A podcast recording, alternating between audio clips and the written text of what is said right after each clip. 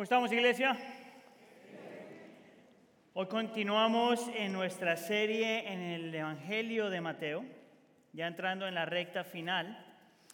Y hoy vamos a hablar de un tema, ah, en realidad vamos a hablar de un pecado, que la tendencia de la iglesia es a minimizar y no mirarlo como un problema grande, sino más, más bien como una falla. Pero quisiera que hablemos de eso porque en este texto ese pecado fue lo que crucificó a Cristo. Es el pecado en el texto que muestra por qué Cristo fue a la cruz del Calvario. Y es lo que vemos en el versículo 18 con el pecado de la envidia. Ahora yo pongo al lado de eso la palabra interés propio, porque en el original la palabra se puede traducir como envidia o como interés propio. En realidad yo pienso que van de la mano los dos conceptos. En realidad son un concepto, el concepto explicado de dos diferentes formas. Porque la razón por la que nosotros luchamos con la envidia es porque luchamos con el interés propio. La razón por la que la envidia es una realidad es porque pensamos en nosotros primero antes que cualquier otra cosa. Déjeme entonces empezar por dándole una definición, después más adelante le puedo dar más, pero una definición ah, más o menos de lo que significa la envidia. La envidia es cuando usted quiere lo que no tiene y lo quiere de tal forma que te molestan aquellos que tienen lo que tú no tienes y te lleva a no poderte gozar en lo que otra gente tiene que tú no tienes. Simple. ¿Cuántos de ustedes pueden repetir lo que acabo de decir? Déjenme se lo digo otra vez. La envidia es cuando tú quieres lo que no tienes. Pero lo quieres tanto que tienes problema con la gente que tiene lo que tú no tienes, pero tú quieres. Al punto que no te puedes gozar con nadie que tiene lo que tú no tienes, pero que tú quieres. ¿Está conmigo? ¿Está conmigo clase? Por lo tanto, el problema de la envidia y el interés propio es un problema grave. Es un problema que nosotros tenemos que no solamente entender, pero aprender a matar. Y para hablar de esto, entonces vamos a mirar, porque en este texto todos los envueltos tienen problema con el interés propio, todos, excepto Cristo. Vamos a mirar el interés propio y Pilato, que aparece en el texto, el interés propio y los líderes religiosos, y por último el interés propio y Cristo. Entonces vamos a hacer algo simplemente para que todo el mundo se ponga incómodo.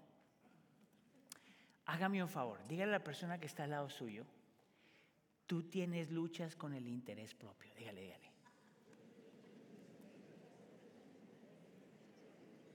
Mire, para los que están sentados solos, dice, me salvé. Lo bueno es que como voy a predicar de este, aquí nadie se va a librar. Punto número uno, el interés propio y Pilato. La historia de Pilato para mí es bien interesante porque es una de esas historias que si tú lo lees muy rápido y muy casual, Pilato parece como que fuera una víctima. Pilato parece como que no tuviera mucha responsabilidad, como que le tocó.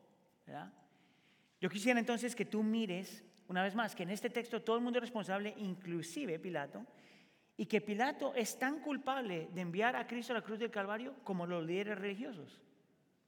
Ahora, Pilato es parte del gobierno romano, y es por eso que en el versículo 11 la Biblia dice que Jesús fue llevado delante del gobernador, ese es Pilato, y este lo interrogó y le hizo esta pregunta, ¿eres tú el rey de los judíos?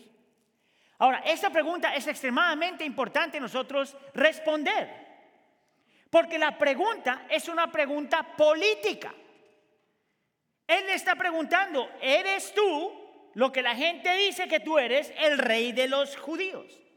Ahora, tú, tienes que acordar que la razón por la que el Señor Jesús está teniendo esta conversación con Pilato es porque los líderes religiosos ya habían tomado la decisión en su mente que Jesús era culpable porque había blasfemado, por lo tanto, él tenía que morir. ¿Te acuerdas de eso?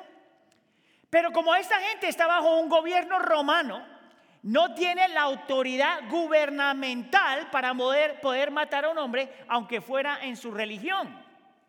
So, ¿Qué es lo que hace esta gente? Dice, bueno, si nosotros no lo podemos matar, déjame voy a conseguir el gobierno para que el gobierno lo mate. Y tú lo vas a ver más adelante, pero lo que ellos planearon era a la misma vez satánico y brillante.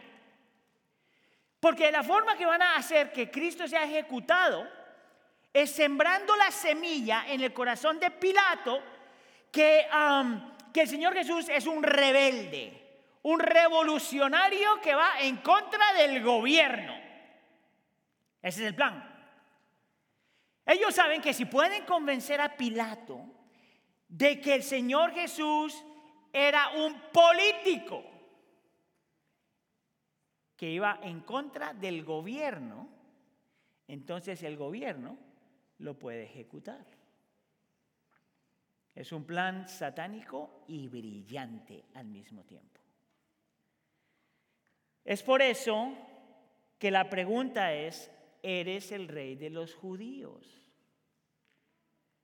Mira, mira, voy a ayudar a pensarlo. Si el Señor Jesús contesta sí, se mete en problemas. Y si contesta no, se mete en problemas. Aquí Cristo va a perder de alguna forma. Mire, si el Señor Jesús contesta así, entonces Pilato le tenía que decir, espérame un minuto, ¿quién te hizo rey a ti? Porque yo que sepa, nosotros tenemos un rey, César. Y si, rey, si, ese es el rey, no puede haber ningún otro rey. Por lo tanto, tú tienes que ser ejecutado.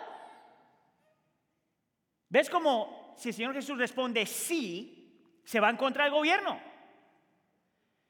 Pero si el Señor responde no, se va en contra de su pueblo. ¿Por qué? Porque si él dice, no, no soy rey de los judíos, entonces Pilato tiene que decirle, entonces espérate muchacho. ¿Por qué entonces tu gente está enojada contigo? Porque tú le dijiste a tu gente que tú eres el rey de los judíos. Y si es una mentira que no eres el rey de los judíos, entonces ¿por qué alguien va a creer todo lo demás que dijiste? Si tú no eres el rey de los judíos, entonces todo lo demás que dijiste no puede ser verdad, por lo tanto es un mentiroso, por lo tanto ahora tú tienes problema, no con nosotros, pero con ellos. Puedes ver que es satánico y brillante lo que esta gente acaba de hacer. Han, están buscando y han encontrado la forma, según ellos, de cómo van a destruir al Señor Jesús, aunque no lo pueden matar. Ahora, lo que se le, lo que se le olvidó a estos cuates es que el Señor Jesús es Dios. Y que su respuesta va a ser una respuesta que solo Dios puede dar. Una respuesta que el Espíritu Santo da, una respuesta que solamente Dios en su omnisciencia puede dar. Mira cómo él responde en el versículo 11. Tú lo dices.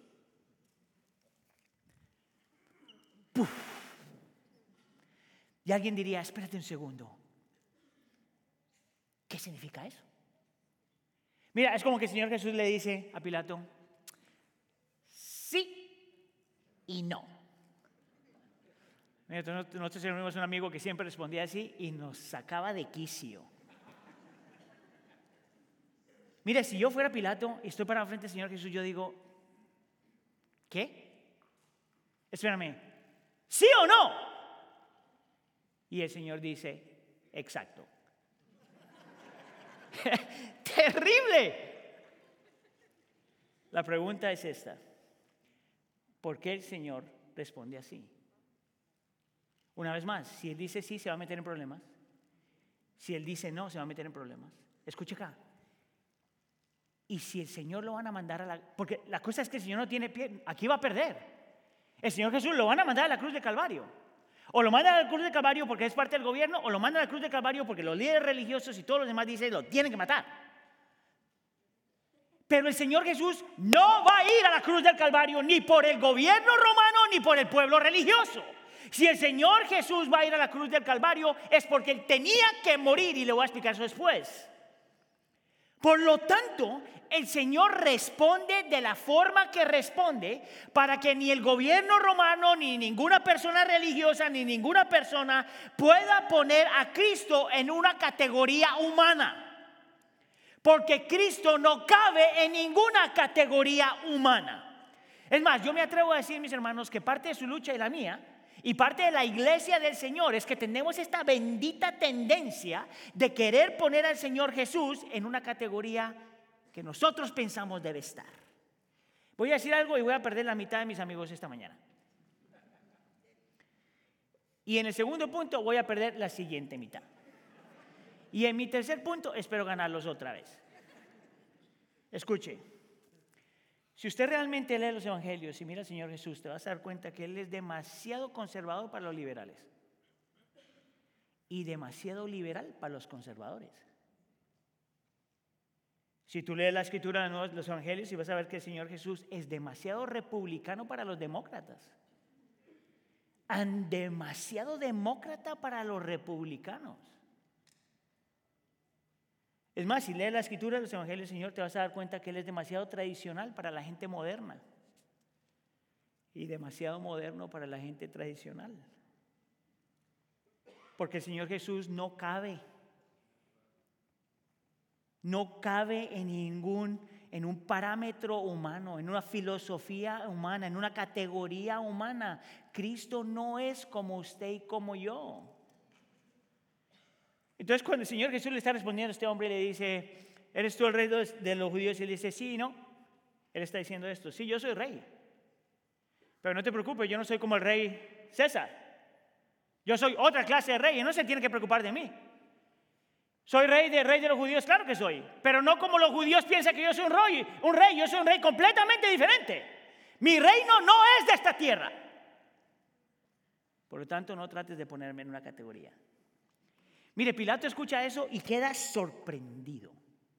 Sorprendido de tal forma que en el versículo 14 dice que Jesús no le respondió después de eso ni a una sola pregunta, por lo que el gobernador quedó asombrado.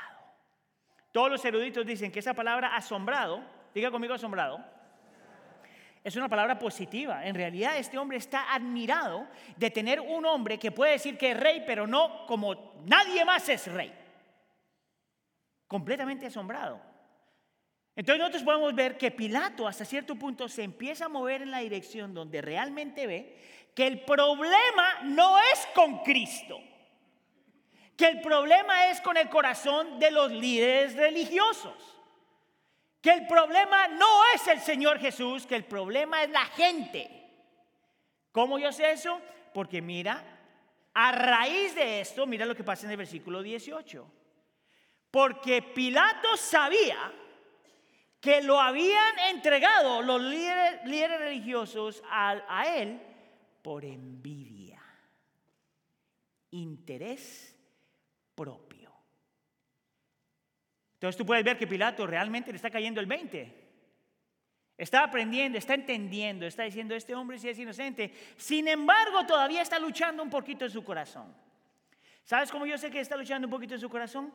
porque ya el Señor de alguna forma le ha revelado que Cristo es inocente, pero como todavía está luchando, le envía a la persona que puede hablarle a su corazón más directamente, su esposa, y que le duela al que le duela. O el esposo, y que le duela al que le duela.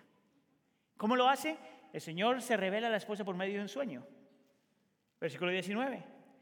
Y estando Pilato sentado en el tribunal, su mujer le mandó aviso diciendo, no tengas nada que ver con este justo, con este inocente, porque hoy he sufrido mucho en sueños por causa de él.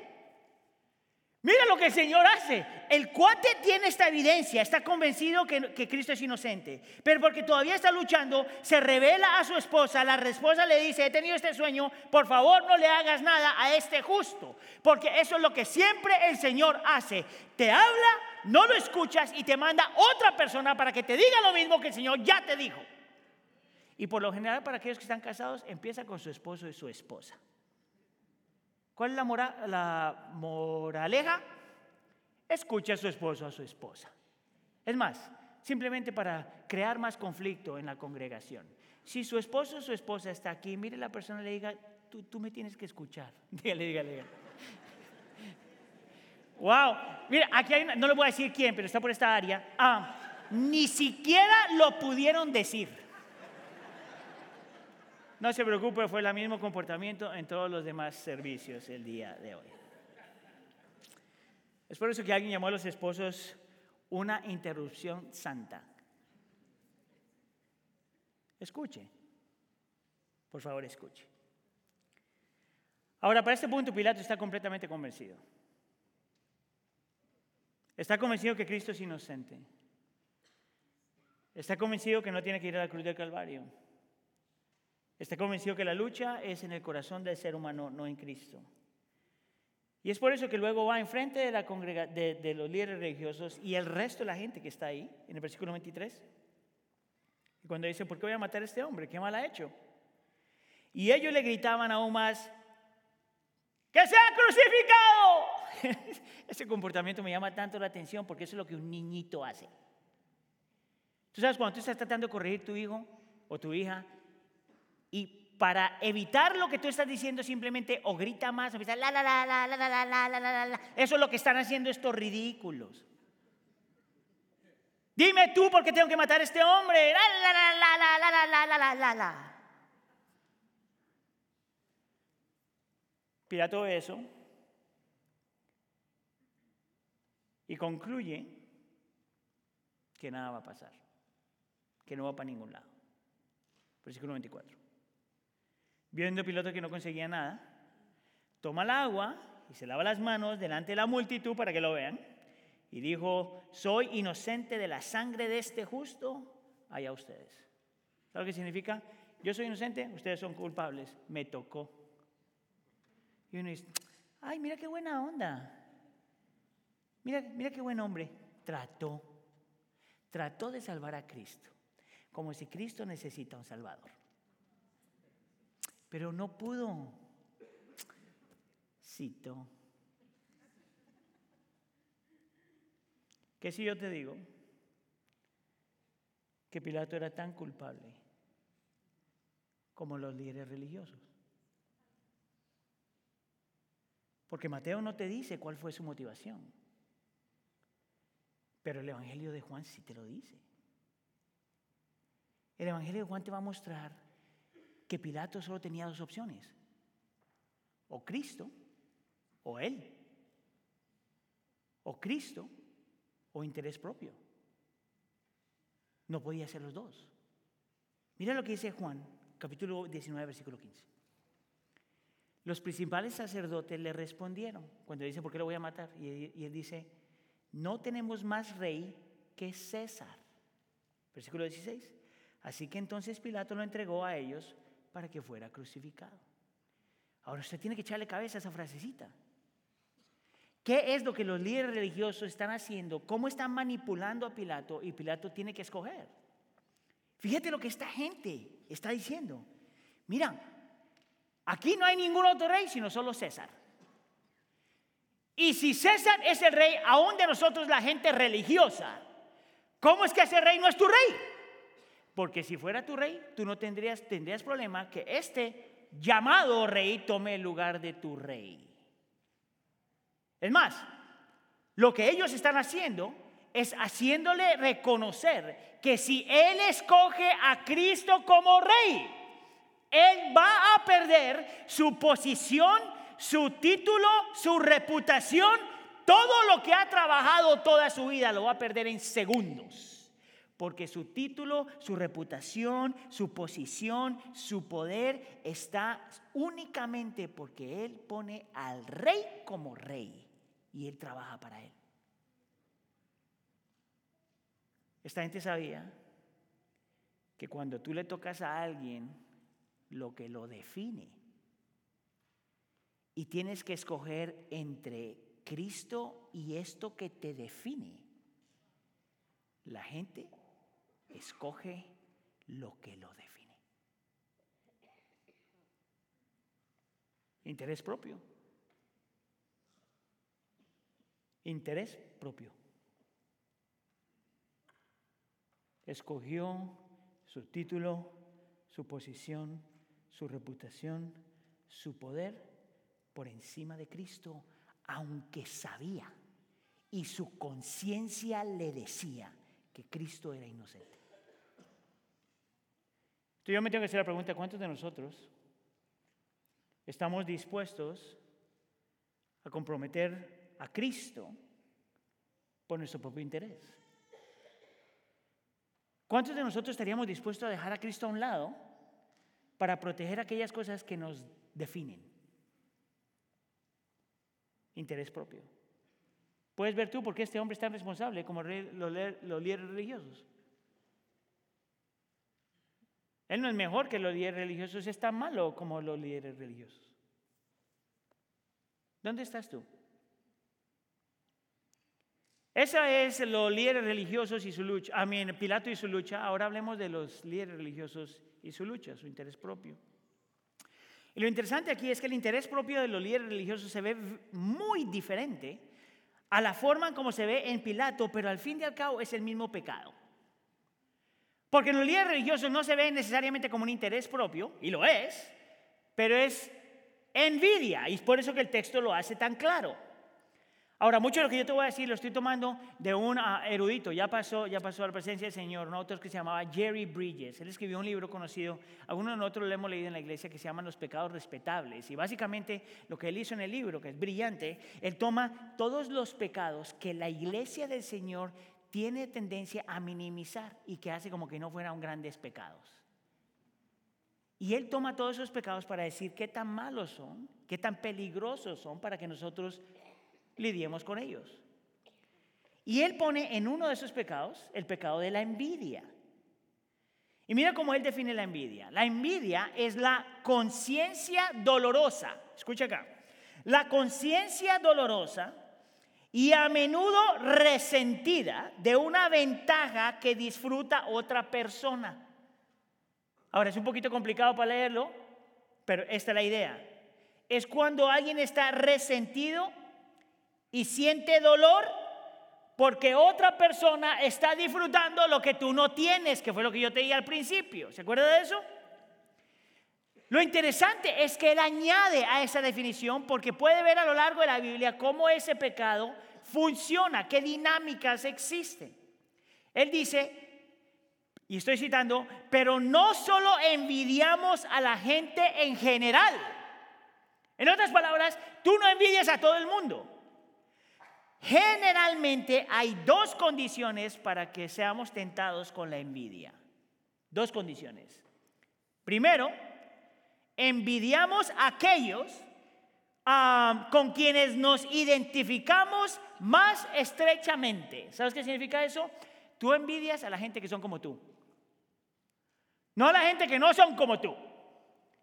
Pero la gente que son como tú, tu trabajo, tu área de influencia, lo que tú seas, son gente que está donde tú estás. Y número dos, envidiamos a ellos que están en las áreas que yo o nosotros más valoramos. Si yo te lo pongo aquí en la iglesia, para ponerlo en términos, si hay alguien que yo pudiera envidiar en esta congregación en este momento, serían todos los demás pastores. ¿Por qué? Porque estamos en el mismo grupo y hacemos las mismas cosas. Y todos valoramos las mismas cosas. Entonces, mire, yo no tengo envidia con usted. Probablemente usted no me tiene envidia a mí. Pero lo que Jerry Bridges dice es que nosotros tenemos la tendencia a envidiar a gente que están donde nosotros están y que está y tienen lo que nosotros valoramos más. ¿Está conmigo? Es por eso que los líderes religiosos le tienen tanto problema a Cristo. Es por eso que los líderes religiosos no pueden encontrar gozo o contentamiento en lo que el Señor ya les dio. Es por eso que no pueden encontrar gratitud en lo que el Señor ya les dio. Porque su interés propio, su envidia, no les permite ni ver, ni disfrutar, ni gozar lo que ya tienen. Es más, Bridges dice que la tendencia del corazón es mirar a otra gente como si fueran tu enemigo. ¿Sabes por qué? Él dice, porque el enemigo es alguien o que es igual a ti o superior a ti. Y me llamó mucho la atención su observación, porque lo que quiere decir que parte de la razón por la cual nosotros envidiamos a otra persona es porque pensamos o que son iguales a nosotros o superiores a nosotros. ¿Qué te dice eso de tu corazón? Que nuestra lucha es que no podemos ni siquiera sostener la idea de que somos inferiores a los demás. ¿No te llama eso la atención? Ese era el problema que tenía esta gente. Líderes religiosos tienen problema con Cristo Jesús porque es otro líder religioso. Líderes religiosos que detestan al Señor Jesús porque el Señor Jesús tiene los seguidores que ellos están perdiendo. Líderes religiosos que ven a Cristo Jesús que no tiene que luchar, ni pelear, ni hacer nada para que la gente lo ame. Y a ellos les toca trabajar duro para que la gente los ame. Líderes religiosos que no pueden absorber de ninguna forma la idea de que Cristo es superior y ellos son inferiores. Es por eso que deciden matarlo. No pueden lidiar con la realidad de su corazón. Tanto así, iglesia, tanto así que prefieren matar a Cristo y cambiar a Cristo por un asesino que quedarse con Cristo. ¿De dónde sale eso? Versículo 17. Es por eso que cogieron a Barrabás por lo cual, cuando ellos, por lo cual, cuando ellos se reunieron, Pilato les dijo, ¿a quién quiere que le suelte? ¿A Barrabás o a Jesús, llamado Cristo? Lo interesante es que no sé por qué nuestra traducción aquí no utiliza, no utiliza esto, pero Barrabás también se llama Jesús. Se llama Jesús Barrabás. Y Cristo es Cristo Barrabás. Y Cristo, y Cristo es Cristo Jesús. ¿Sabes por qué se llama Jesús? El Hijo del Hombre. Y Pilato pone enfrente de estos líderes religiosos a dos Jesuses. Jesús el criminal o Jesús el inocente. Y su envidia es tan criminal que escogen a Jesús el criminal en vez de Jesús el inocente. Mira, este pecado es tan tóxico que no solamente te puede llevar ahí, pero que infecta a los demás. Mira lo que pasa en el versículo 20. No solamente dice que quieren crucificar a Cristo, pero los principales sacerdotes y los ancianos persuadieron a las multitudes que pidieran a, que pidieran a Barrabás ah, y que dieran muerte a Jesús. Dime tú si la envidia no es un problema grandísimo. Esta gente no podía lidiar con la realidad de que no eran superiores a los demás. No podían reconocer ni apreciar los regalos que Dios ya les había dado. No podían guardar ni por un segundo la idea de que alguien tenía lo que ellos no tenían no podían encontrar contentamiento, no podían encontrar paz, tenían un corazón desagradecido, no entendían que Dios te da lo que tú necesitas y que lo que no necesitas, Dios no te lo da.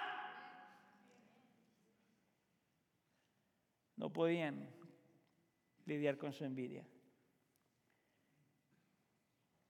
No podían lidiar con su interés propio. Y yo me hago la pregunta, ¿cuántos de nosotros todavía luchamos con eso? ¿Esta gente estuvo dispuesta a darle libertad, a un condenado y condenar a un inocente por envidia? Entonces tú puedes hacer la pregunta, ¿cuántos de ustedes luchan todavía con envidia? Levanten la mano gloria a Dios, solamente como un tercio de la congregación. Entonces el resto de la congregación no se preocupe porque usted ahí está pegadito al Señor Jesús.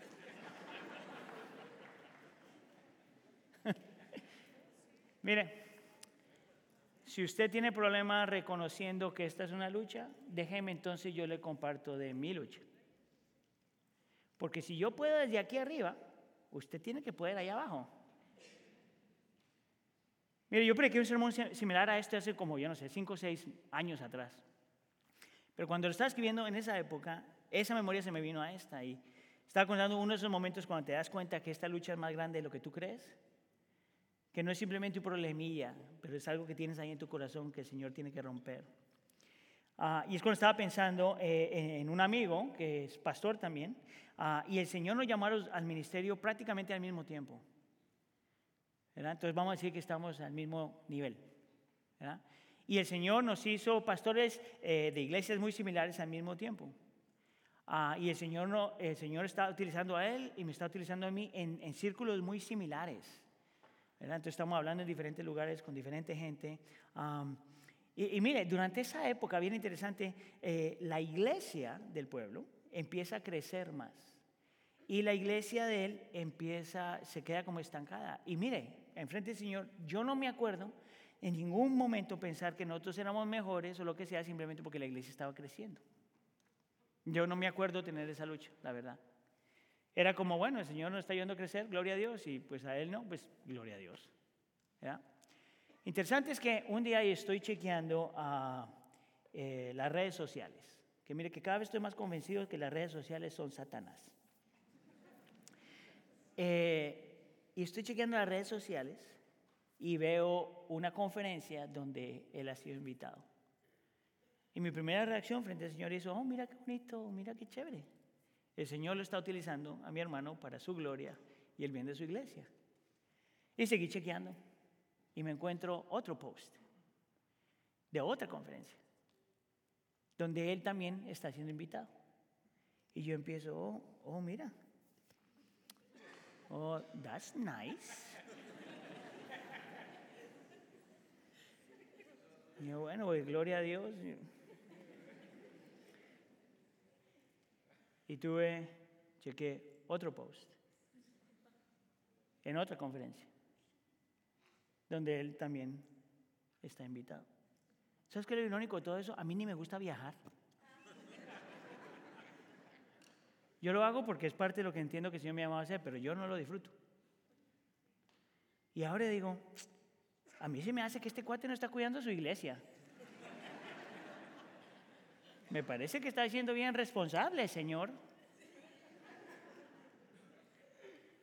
Y de ahí viene este pensamiento a mi mente.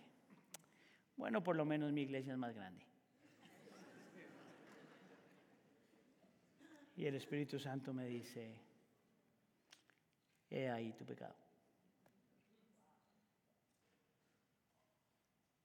Arrepiéntete.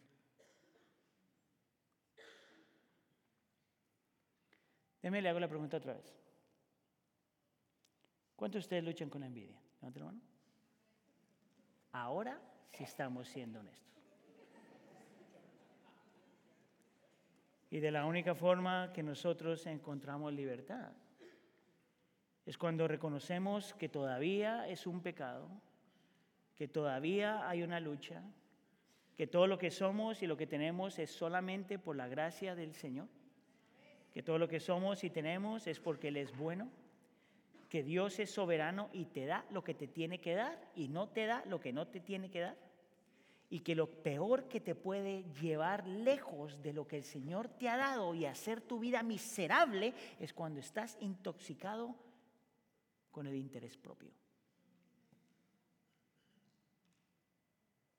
Te hace tu vida miserable. ¿Sabes qué lo más triste de todo eso?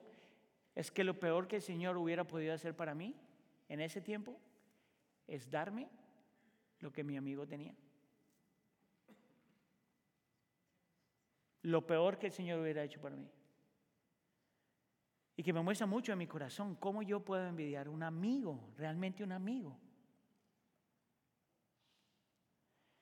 La pregunta entonces para nosotros es, ¿cómo lidiamos con eso? Porque tú tienes que aprender a lidiar con eso, porque ese pecado es tan peligroso que nosotros podríamos decir algo muy similar a lo que estos líderes religiosos le dijeron a Pilato. Después de que Pilato les dice, él no es culpable, y le dice, crucifícalo. Mírala, mira lo que dice esta gente para que Cristo fuera crucificado, versículo 25. Todo el pueblo le dijo a Pilato, caiga su, sangre sobre nosotros y sobre nuestros hijos. No tenemos lucha con la envidia. Estamos tan convencidos de eso que nos caiga la maldición de Dios a nosotros y a nuestros hijos. Dime tú si el pecado no te vuelve en un verdadero tonto. El pecado nos hace estúpidos. ¿Cómo nosotros entonces aprendemos a lidiar con eso?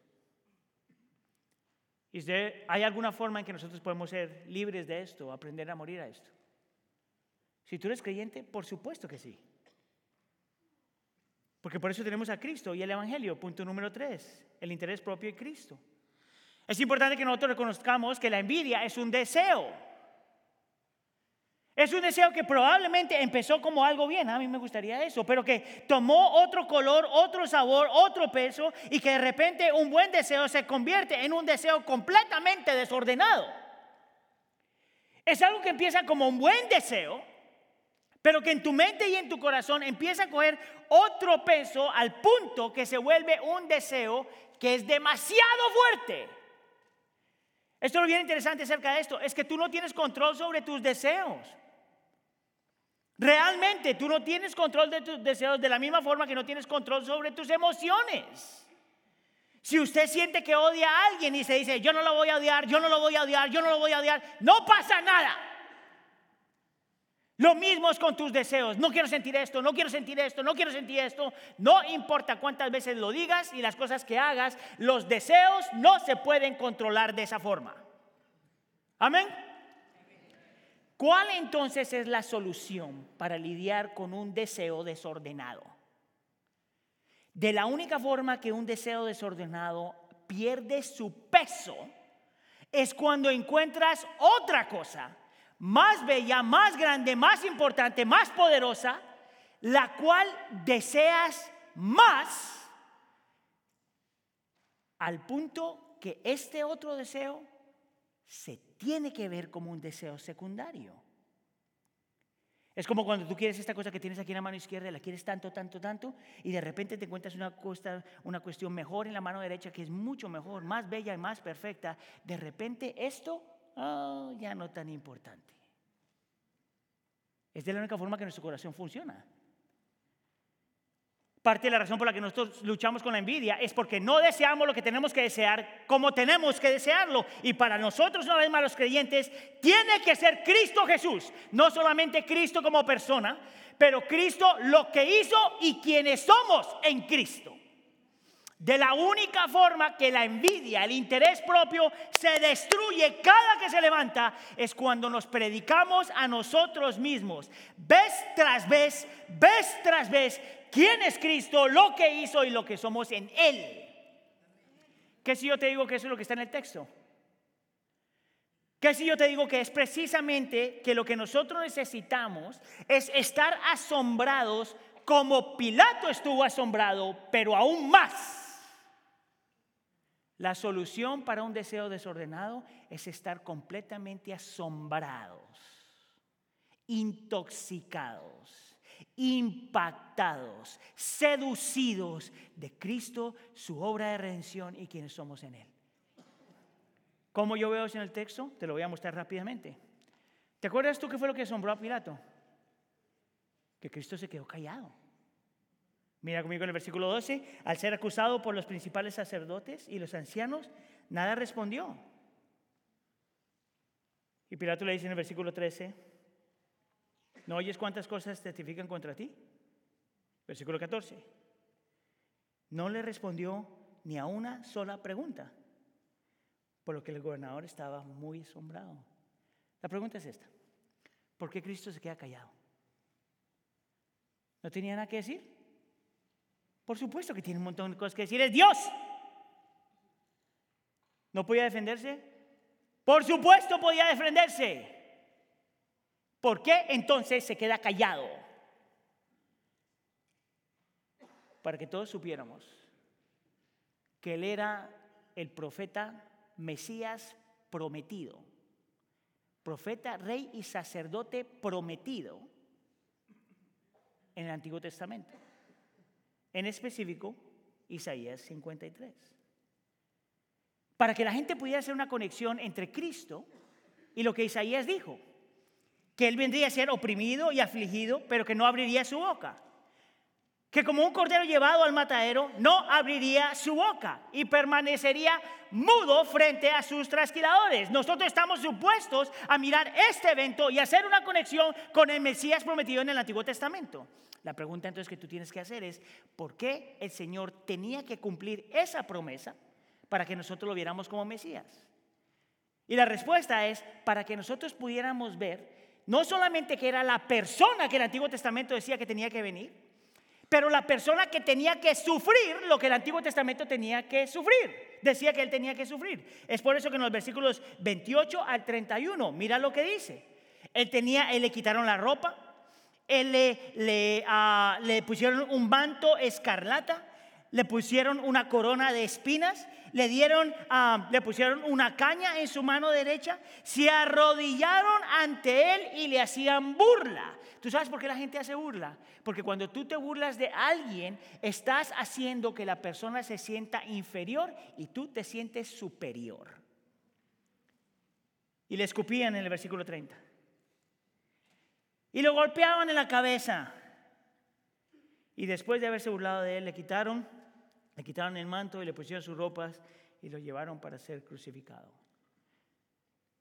¿Ves? Esta historia no solamente quiere hacer una conexión en el Mesías que se, se quedaría callado, pero quiere hacer una conexión en ese Mesías que se quedaría callado, pero que estaba dispuesto a sufrir en manos de su propia creación. Es por eso que Isaías 53 diría que él fue despreciado, desechado por los hombres, varón de dolores, experimentado en aflicción, despreciado como alguien que no sería estimado. La pregunta entonces es, si Él es la promesa del Antiguo Testamento y por eso se quedó callado, y tendría que sufrir de la forma como Isaías dice que tenía que sufrir, la siguiente pregunta entonces es, ¿por qué tenía que pasar eso? Y aquí es donde Isaías nos dice, porque de la única forma que una persona envidiosa encuentra perdón, porque de la única forma que una persona envidiosa encuentra libertad, porque la única forma que una persona que está llena de interés propio se puede parar de alguna forma frente a un Dios santo y ser transformado para siempre, es cuando alguien como nosotros, pero diferente a nosotros, toma el lugar del, pecador. Es por eso que Isaías dice que Él lleva nuestras enfermedades y cargó nuestros dolores y lo tuvimos por azotado, herido por Dios. No por los romanos, no por los líderes religiosos, pero por Dios. Y afligido. Para que el inocente muera por el transgresor. Porque es de la única forma que nosotros entonces experimentaríamos su paz, su castigo por nuestra paz, sus heridas para nosotros ser sanados. Y escuche aquí, para que debido a su angustia, a la angustia de su alma, Dios el Padre lo viera y quedara satisfecho. Por su conocimiento, el justo justificaría a los injustos. Isaías es la imagen de quien Cristo es, lo que vino a ser lo que estuvo dispuesto a sufrir para que el pecador fuera justificado. ¿Tú sabes por qué eso es tan importante? Porque si tú has sido justificado en Cristo, no solamente tú ya eres perdonado, no solamente ya eres separado para Él, no solamente has sido adoptado, no solamente ya eres amado, pero el hecho de que eres justificado significa que tú ya tienes todo lo que tú quisieras tener que tú no tienes nada que probar, que tú no tienes nada que ganar, que Dios está contigo y por ti. Que cuando Dios te mira, te mira en Cristo, completamente justificado, inocente, puro y perfecto. Que tu identidad que tanto estás buscando en las cosas que no tienes, ya la tienes en Cristo. Es solamente cuando nosotros estamos asombrados con la belleza, la magnitud de quien Cristo es, lo que Cristo pasó y lo que Cristo ganó por un montón de pecadores que tu alma empieza a ser transformada y lo que parece que necesitas aquí, lo encuentras aquí. Y todo lo demás se empieza a someter.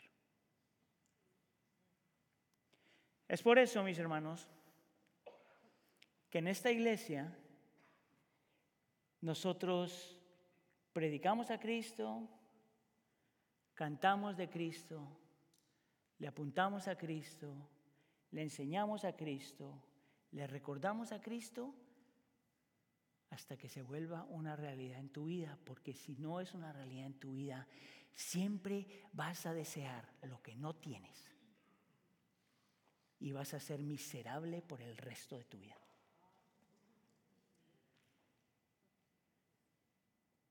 ¿Cómo está tu corazón en eso? Que si yo te digo que tú necesitas no solamente escucharlo,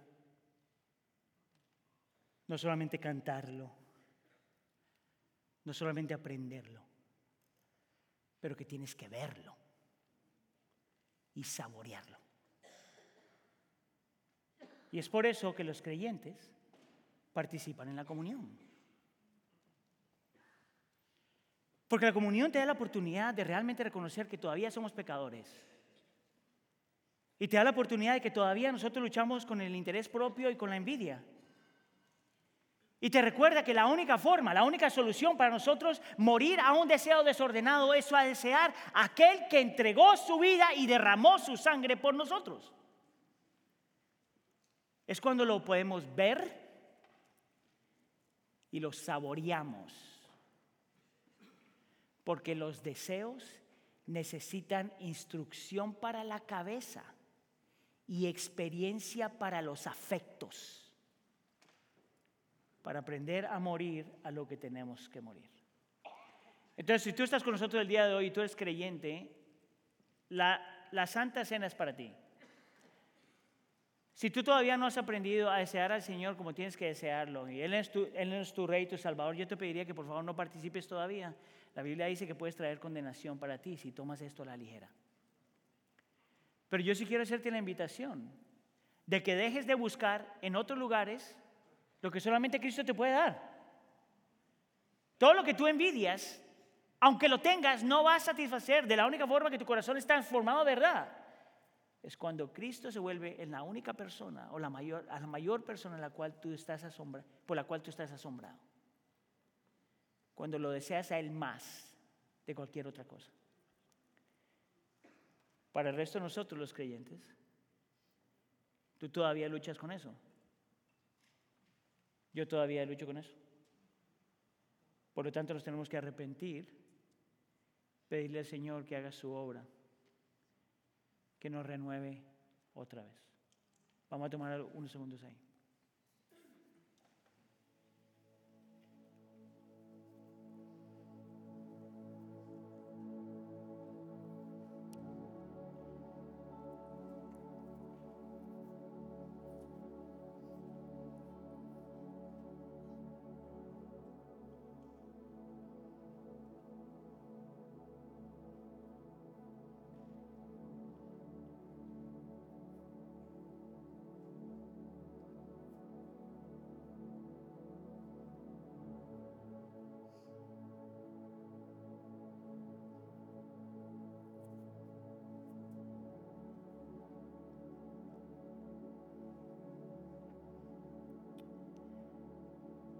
Voy a pedir ahora que remuevas el lado de la copa donde encuentres el pan.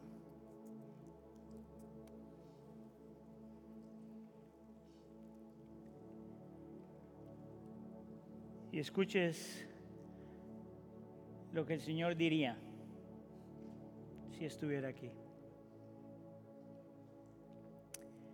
En la noche que yo fui entregado, yo tomé el pan. Y lo tomé para llenar los anhelos de tu corazón. Y lo tomé para que tú dejes de buscar en otros lugares y en otras personas lo que no tienes, porque lo que estás buscando solo lo tengo yo. Y tomé el pan y lo partí para mostrarte que eso era lo que iba a pasar en la cruz del Calvario, para que pudiéramos escuchar que ese es mi cuerpo por ustedes. Hagan eso en memoria de mí. Podemos participar.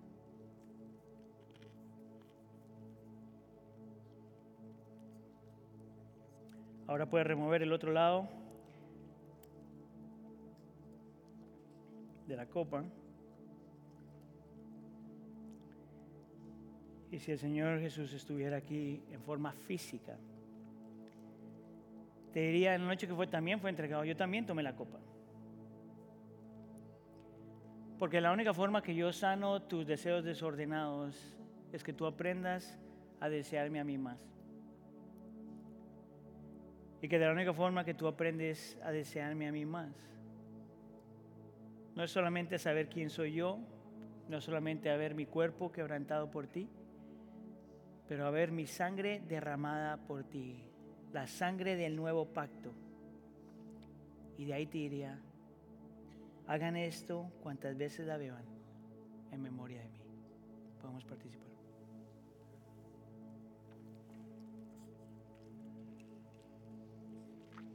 Señor, te damos gracias.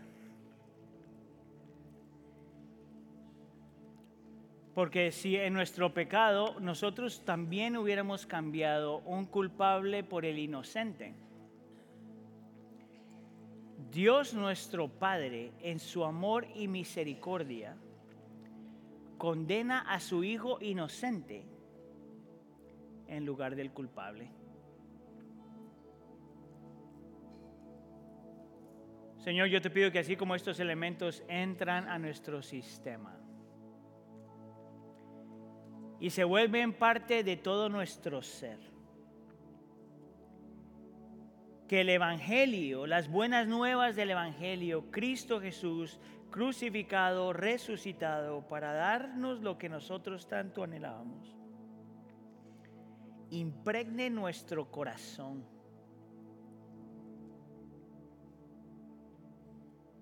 Sea parte de nuestra mente. Mueva nuestros afectos e influencie nuestra voluntad.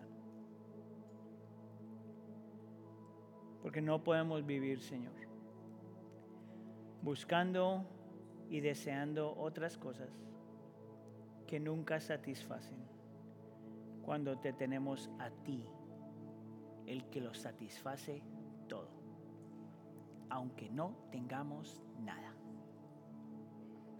Te lo pedimos por favor en nombre de tu Hijo Jesús. La iglesia dice...